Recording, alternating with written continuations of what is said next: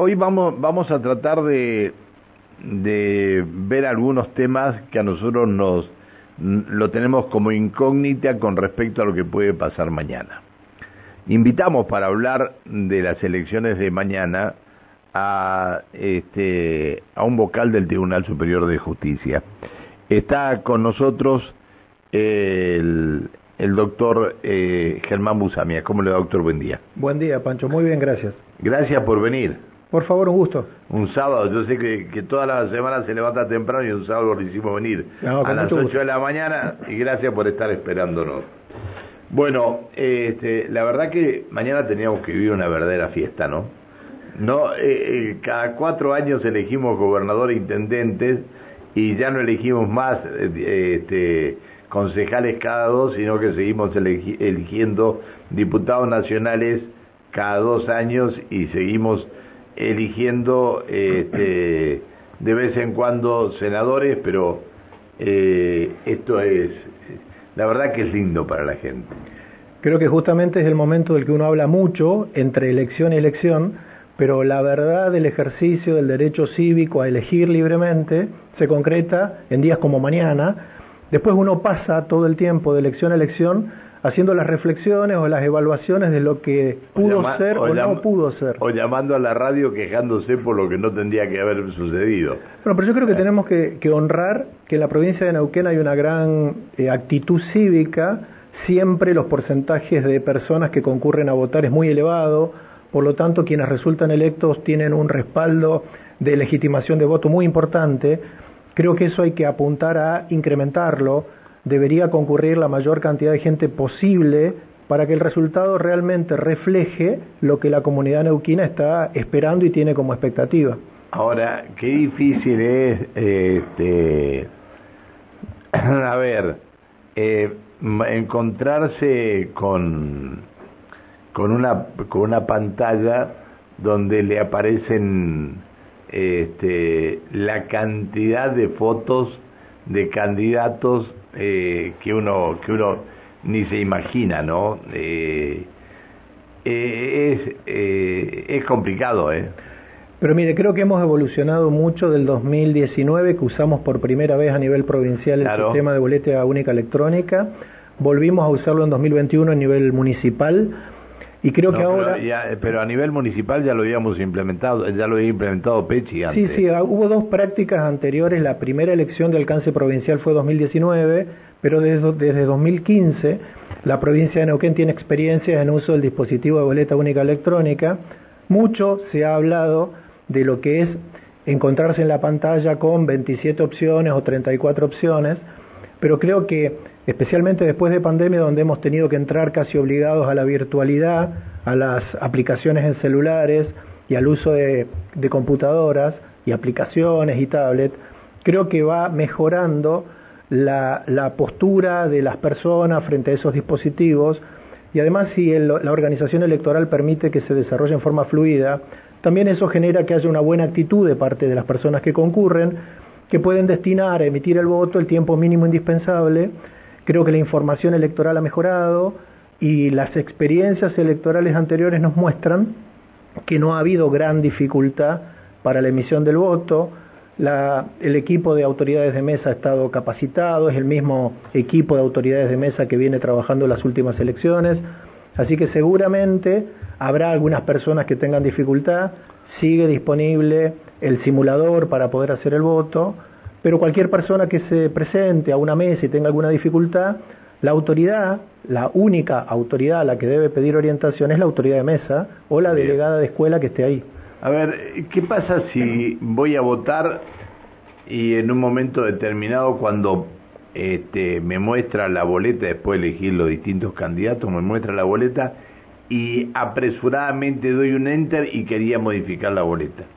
Ese voto es inválido, es decir, yo puedo ir, invalidar el voto, ¿qué, qué, puede pasar en ese momento? Cualquier persona que se encuentre frente al dispositivo, después que se identificó frente a la autoridad de mesa, le dio el documento, le dio el formulario en blanco, se dirigió al dispositivo y lo colocó, si hizo el paso a paso para poder elegir, finalmente imprimió y al verificar lo que quedó impreso en la boleta no se corresponde con lo que desea que sea su voto, lo que tiene que hacer es dirigirse a la autoridad de mesa desde el dispositivo, no hacer ningún tipo de manifestación sobre qué ha votado o qué no deseaba votar, no debe manifestar qué partido apretó o qué partido deseaba apretar, tiene que dirigirse a la autoridad de mesa.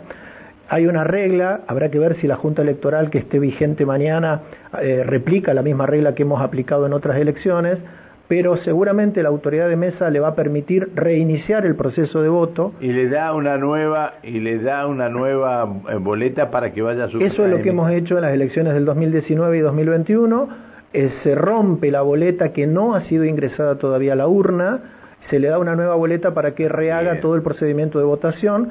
Siempre hacemos la comparación de cómo sería en boleta papel. Esto pasaría una persona en un cuarto oscuro seleccionando boletas que se arrepiente y cambia su voto saca una boleta y pone otra boleta, el momento final de emisión de voto es cuando el voto entra a la urna delante de la autoridad de mesa y los fiscales partidarios. Bien.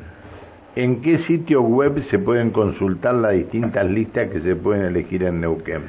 A ver, yo le, voy a le voy a dar una le voy a hacer una sugerencia. Hay sitios web que mencionan los dos candidatos de cada una de las listas, los dos primeros candidatos si usted se tiene, ¿cuántas listas de, cuántas colectoras hay en total en, al gobernador? 27 imágenes y 34 para municipales. Bien.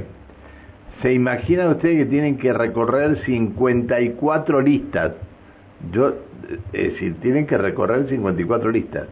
Se ponen, si entran ahora, yo le voy a dar un, un sitio web ahora para que vean. Si se tiene, para que, donde está el simulador para votar si se tienen que poner ahora a leer esas cincuenta y tantos listas, porque llevan 35 candidatos este, a diputados más 18 suplentes, cada una en las listas. Ustedes se imaginan que no es un tema, un tema fácil. A ver, eh, Neuquén guion 2023.votar.com.ar. Ahí entran y va a tener todo el procedimiento para el simulador, las listas y todo lo que usted quiera ver. Yo no me voy a poner a leerle ahora cada una de las listas porque no, el, es... el Poder Judicial de Neuquén ha puesto a disposición dos formas de ingresar al sitio específico de Juzgado Electoral Provincial, donde se puede encontrar la consulta al padrón, donde se puede encontrar el simulador para recorrer, también un sitio de preguntas frecuentes, es o se ingresa a la página oficial que es www.jusneuquen.gov.ar y al pie a la izquierda hay un botón que es Elecciones 2023 o se entra directamente a la página de noticias del Poder Judicial que es www.noticiasjusneuquen.gov.ar y ahí hay un botón de juzgado electoral provincial azul presionando ese botón se accede a todo el menú de posibilidades para toda la información empezando por consulta de, de padrón la consulta de padrón es importante para verificar qué ejemplar de DNI está inscrito en el padrón, porque se puede votar solo con ese ejemplar o uno posterior, pero jamás con uno anterior. La autoridad de mesa no va a permitir a una persona que se quiera identificar con un ejemplar anterior al que figure en el padrón. Bien, y la, principal sugerencia que quería hacer para verificar el padrón este, entra en el Instagram de Cumbre y allí hay un video explicativo de cómo votar también, así que bueno. Eh, ¿Qué suele consultar la gente sobre las elecciones? Como este, el tema consulta de padrón, DNI para votar. ¿Qué otra, qué otra inquietud tiene la gente cuando, cuando pregunta? Hay mucha consulta. Primero hay mucha cuestión de dudas sobre la operación del dispositivo, sobre esto que usted decía hay gente que pregunta, estamos hablando de los votos válidos, afirmativos, que es cuando yo elijo una de las opciones que se me presenta. Lo que hay que tener en cuenta. a eso voy a ir, en, la, otra pregunta estaba referido ahí. Es que el dispositivo al pie también contempla la posibilidad de votar en blanco. Lo que hay que tener en cuenta es que si alguien desea votar de esa manera, también es un voto válido, pero para que la autoridad de mesa, cuando haga el escrutinio, considere que es un voto en blanco, se debe presionar la opción no imprimir nada en la ah. boleta, es un voto nulo, no es un voto en blanco. Digamos, para... Es decir, el voto en blanco es un voto nulo. No, no. El voto en blanco es un voto válido, pero para que sea computado como tal hay que hacer todo el proceso de votación. Se tiene que seleccionar la opción categoría y al pie, abajo a la derecha, está la opción del botón votar en blanco. Ah, está y bien. El, formulario en blanco tiene que pasar por la impresora y grabarse en blanco. Hay gente que cree que votar en blanco es tomar el, el, el formulario en blanco que le dio la autoridad de mesa, no pasarlo por la impresora, doblarlo y volver a la urna con el voto sin haber pasado por la impresora. Ese voto que no tiene nada estampado, no tiene nada impreso y no tiene nada grabado en el chip, no es un voto en blanco. A ver, a ver eh, si, si le entiendo el, lo del dispositivo. Usted entra, puede elegir por lista completa o, eh, o si se quiere votar por categoría. Si yo elijo lista completa y pongo y voy y aprieto voto en blanco, voto en blanco, gobernador, diputados, este y Intendente, concejal y No, no, no, no, no, espéreme, espéreme. Porque en la misma boleta también eh, están los representantes al Consejo Provincial de Educación. Consejeros escolares. Consejeros escolares. Voy a la categoría de intendente y de, vuelta voy y aprieto el botón en blanco. Y a la categoría de concejales también no, el voto en blanco y luego eh, imprimo, así, así. Exacto. Si no se hace así, si directamente se, se pone en blanco, es voto nulo. Exactamente. Bien. ¿Y a quién beneficia si yo voto en blanco? Bueno, no es a quién benefician. Eh, primero lo que hay que saber, eh, en realidad la respuesta es beneficia a todos los que reciban votos válidos. El voto en blanco es un voto válido. Lo que sucede es que luego en el cómputo de la distribución de los votos para asignar los lugares en el diputado, la Cámara de Diputados o el Consejo Deliberante, que se hace por un sistema de distribución proporcional que se llama DONT, ah, el, el porcentaje de voto en blanco no se computa en esa base. Cada partido para poder aspirar a tener un cargo de diputado provincial tiene que tener por lo menos un 3% de los votos válidos emitidos. Para llegar a ese 3% no se suman los votos en blanco que se registren, por lo tanto, la base sobre la que se calcula ese 3% al haberse sacado los votos en blanco es una base más chica, entonces los partidos políticos y los candidatos tienen más chance de poder superar ese 3%. a ver, pero el voto en blanco sí beneficia a los partidos políticos. El voto nulo no los beneficia. Exactamente. No, eh, hay, mucha gente que tiene la idea de que beneficiar significa que se suma a alguna lista. Bueno, no, de ninguna manera. Sino que se suma la cantidad de votantes para dividir después el sistema DON. Exactamente. El voto nulo no se suma nada. Exactamente. Bien. Ahí, ahí quedó, te quedó claro, el voto nulo no se suma nada. Este, en, las redes sociales se sigue difundiendo propaganda política. ¿Quién sanciona esto? Juzgado Electoral Provincial difundió el día 11 de abril un comunicado a todos los partidos políticos apoderados informando que veda electoral a partir de las 8 de ayer viernes también comprende toda la difusión en redes sociales Muchas veces lo que se denuncia es que no son exactamente los candidatos, los apoderados partidarios o las redes oficiales de los partidos quienes difunden, sino que hay gente, son militantes, son referentes. Desde justicia electoral siempre se les pide a los eh, candidatos y a los referentes de los partidos que solicitan a todos sus afiliados y a sus adherentes que cesen en la publicidad porque es un respeto cívico generalizado como comunidad. Eh, el, sentido de la veda es que se llegue al día de mañana en una situación de absoluta tranquilidad, de respeto, de transparencia electoral y sin hostigar al electorado en las propuestas o, la invitación a votar a algún candidato en particular. Bien. Este, si yo no voto, ¿qué multa tengo? El módulo electoral, bueno, no voto. La justificación del no voto puede ocurrir por dos motivos, que es por razones de salud o por razones de distancia distancia más de 200 kilómetros del lugar que yo tengo asignado en el padrón para, para votar. Eso lo justifico con una constancia policial. Razones de salud que me impidan un certificado médico. Es importante que el certificado médico exprese que prescribe reposo, eh, porque si no tiene que haber una causa que impida a una persona ir a una escuela a, emitir el voto. Las, las, justificaciones de no voto se van a recibir. Un, un certificado psicológico no sirve. No, em, obviamente la experiencia muestra que la gente que no desea ir después quiere justificar de alguna manera. La multa eh, es de 2.820 pesos a 5.640 pesos, eso está regulado así en el Código Provincial Electoral, se ajusta todos los años. Para este año el módulo electoral es de 282 pesos, por lo tanto todas las multas que van de 10 módulos a 20.000 módulos se aplican sobre esos 282 pesos. Eh, ¿Cómo vota una persona ciega o con disminución visual? ¿O qué pasa si una persona quiere ir con otra persona de apoyo. ¿Puede hacerlo? Sí, puede hacerlo. Una persona, lo que hay que ver la disminución visual es qué es lo que necesita que el dispositivo haga. Los dispositivos tienen un sistema de contraste donde cambia los fondos. Si la persona tiene una disminución visual o fuera ciega o viene con otra persona, lo que tiene que hacer es poner en conocimiento a la autoridad de mesa esa situación.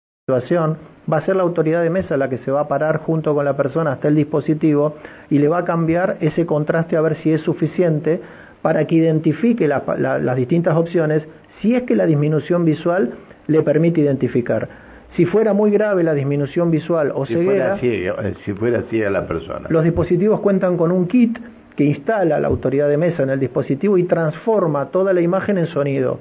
Se le ponen unos auriculares y se le va guiando donde la persona va pudiendo identificar en cada cuadro dónde está el partido y el candidato de su interés. Es decir, a la, a la máquina, al dispositivo, va una persona sola, aunque sea ciega, porque la autoridad de mesa este, eh, inmediatamente cambia el, el kit que hay y le pone auriculares a la persona ciega para que escuche. Así es, esa es la capacitación que han recibido las autoridades de mesa e insisto con lo mismo. La única persona que puede dar directivas eh, durante el desarrollo del proceso electoral es la autoridad de mesa si la autoridad de mesa tiene alguna duda, va a convocar a una delegada de escuela, que son los representantes de justicia electoral provincial en cada escuela de las que están distribuidas en toda la provincia. Ahora, le, completo lo anterior.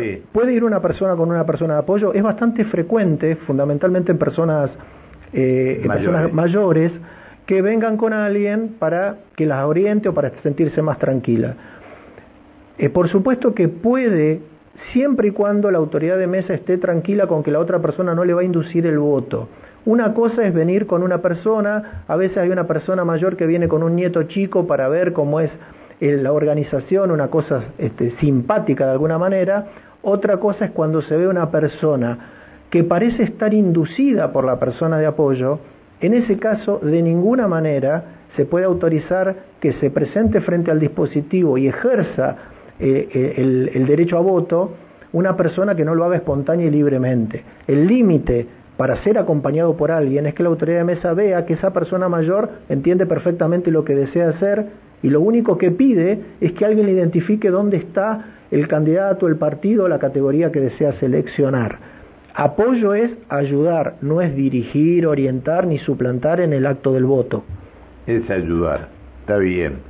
Eh, a ver, hay gente que llega en auto hasta la puerta del establecimiento, manifiestan que no se pueden bajar por problemas de motricidad. Tiene que salir alguien de la Junta Electoral junto con algunos fiscales a llevar la urna hasta el auto? Sí, eso ha ocurrido también en experiencias pasadas. Cuando se pone en conocimiento que por una cuestión insuperable de motricidad no puede ir, delegado de escuela le avisa a la autoridad de mesa que corresponda según donde se encuentre en el padrón lo que puede hacer la autoridad de mesa es moviliza el dispositivo hasta un lugar más cerca de la puerta o incluso se ha hecho dentro del auto, verificando el secreto del voto, la falta de influencia externa y todo esto. El dispositivo al tener una batería puede ser desenchufado de donde se encuentra enchufado la red eléctrica por lo tanto, están dadas las condiciones para que una persona pueda votar incluso si es trasladado hasta la escuela o el establecimiento donde se vote por otra persona y se hacen estos avisos de avisarle al delegado de escuela que está dentro del establecimiento para que ese delegado vaya a la mesa, para que la autoridad venga, verifique documento y que se encuentre en padrón y le facilite lo necesario para emitir el voto. Doctor, no quiero molestarlo mucho más, pero este, hay un tema con el voto en blanco. Y quiero que volvamos al voto en blanco, porque según dicen este, que el voto en blanco beneficia en bajar la ponderación. Ya no se necesitarían 16.000 votantes para ser diputado. Es decir, yo, a ver, lo que yo pienso es que ese que votó en blanco está dentro de los 16.000 porque eh, que, que puede ser porque votó. Votó en blanco y por eso el voto en blanco se suma. Votó. Claro, pero la Constitución Provincial, artículo 301, inciso 4, apartado B, expresamente dice que los, eh, los, los, votos en blanco no se computan, lo mismo dice el Código Provincial Electoral. Pero vamos a esto.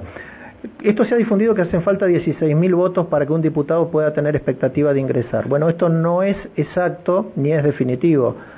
Puede haber un rango más o menos entre 13.000 y 16.000 votos, todo depende de la cantidad de gente que concurra a votar mañana. Nosotros en la provincia tenemos rangos cercanos al 70, al 75% de la cantidad de padrón que. 78 hemos tenido en algún momento. Bueno, si vamos a tener mañana un padrón habilitado de 545.000 personas en toda la provincia más o menos, y fueran entre el 75 al 80%, tendríamos unas 400.000 personas para ir a votar. Entre 400 y 450 mil personas efectivamente irían a emitir el voto mañana. Si esto fuera así, el 3% de piso para que cualquier partido pueda ingresar a la distribución de DON se calcularía sobre los que efectivamente fueron a votar y emitieron voto válido afirmativo, eligieron a alguien. Sí, y de ahí no se computan quienes hayan emitido voto en blanco, que suele ser un porcentaje interesante de la cantidad de los votos. Ha llegado al 8% en algún momento, ¿no? Bueno, normalmente hablamos de un 5, pero sí. Sí, sí, ha llegado en 8%, en 8 en algún momento en una elección municipal, me refiero, a una elección municipal. Bueno, doctor, eh, creo que más claro eh, imposible. Le tengo que agradecer que haya venido. Le pido disculpas por molestarlo. Dele saludos a su familia. Este, y que mañana realmente vivamos un clima de fiesta. Bueno, muchísimas gracias, Pancho, a disposición y que tenga muy buena mañana. Gracias. Igualmente usted, que siga muy bien. ¿eh? Eh, así estuvimos con el vocal del Tribunal Superior de Justicia, el doctor Germán Busamia. Eh, si le prestaron atención, no van a tener problemas mañana. No van a tener problemas para, para efectuar el voto. Bueno, las nueve de la mañana, tres minutos en la República Argentina.